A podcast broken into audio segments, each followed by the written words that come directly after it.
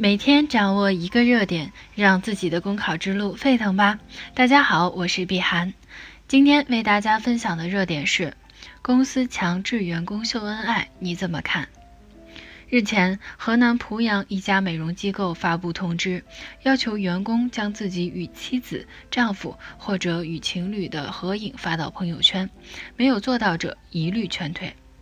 众所周知，员工的微信朋友圈归根结底属于私人空间，发什么内容、什么时间发，均是员工个人的私事。公司强制要求员工必须在微信朋友圈里秀恩爱，实质上是对员工个人私生活的粗暴干涉，侵犯了员工的合法权益。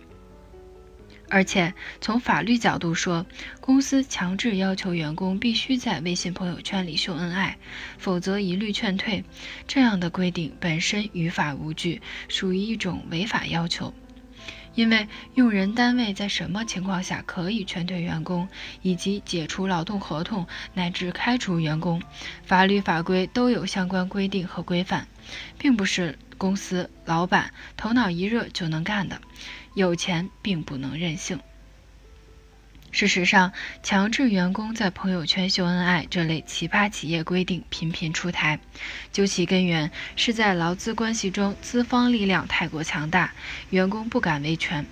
同时，企业侵犯员工合法权益的违法违规成本太低，才使得企业太过霸道和任性，完全无视法律法规和员工合法权益。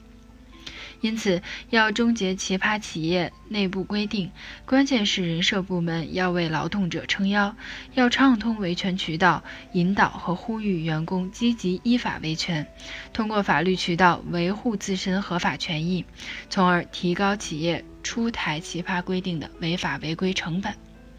好了，今天的热点分享就到这里，感谢您的收听。想获得文字版内容，请关注公众号“公考提分营”。我们下期再见。